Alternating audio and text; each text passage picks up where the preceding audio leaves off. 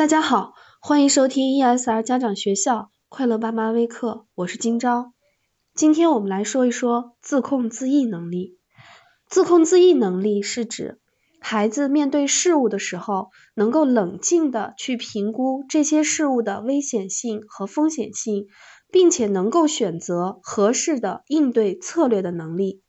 有时候我们可能会看到这样的现象，在商场里。甚至有时候就在大街上，孩子想要干什么事情，我们怎么说他也不听，或者是要我们买什么吃的东西，或者是要玩具，我们如果拒绝，孩子可能不愿意，扯开嗓子哭，甚至满地打滚。这时候是让我们最感尴尬和难受的时候。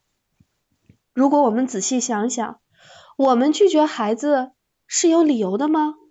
肯定是有理由的，比如说。不给他买糖是怕他吃多了糖牙齿吃坏了，不让他玩了是因为他已经玩的时间够长了，我怕孩子累着、热着、冷着，或者是回家吃饭的时间到了。我们会发现，我们是因为看到事物发展的后续结果，所以才会做出现在要干什么的决定。这是因为我们成年人的思维比较周全，而且有人生经验。当我们发现一个行为会引发不好的后果的时候，就会进行自我控制，终止这个行为。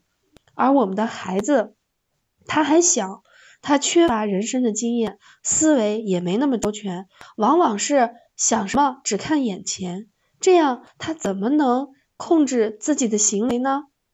所以我们在培养孩子自控自抑能力的时候，关键在于引发孩子。更多的思考，我们去引发孩子在当前的诱惑下做更多的思考。现在是不是做这个事情的最佳时机？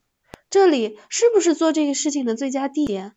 这个是不是做这个事情的最佳方法呢？如果孩子在做一件事情之前能有这样的思考，孩子就会慢慢的建立起自控自抑能力来。那么。我们的孩子在未来的生活中就能自觉的规避危险和麻烦，做事情能够更加谨慎，思考起来也有理有据。不管是工作还是学习，他都不会轻易放弃，会努力坚持到底，因为他知道，如果放弃了，那不是他想要的结果。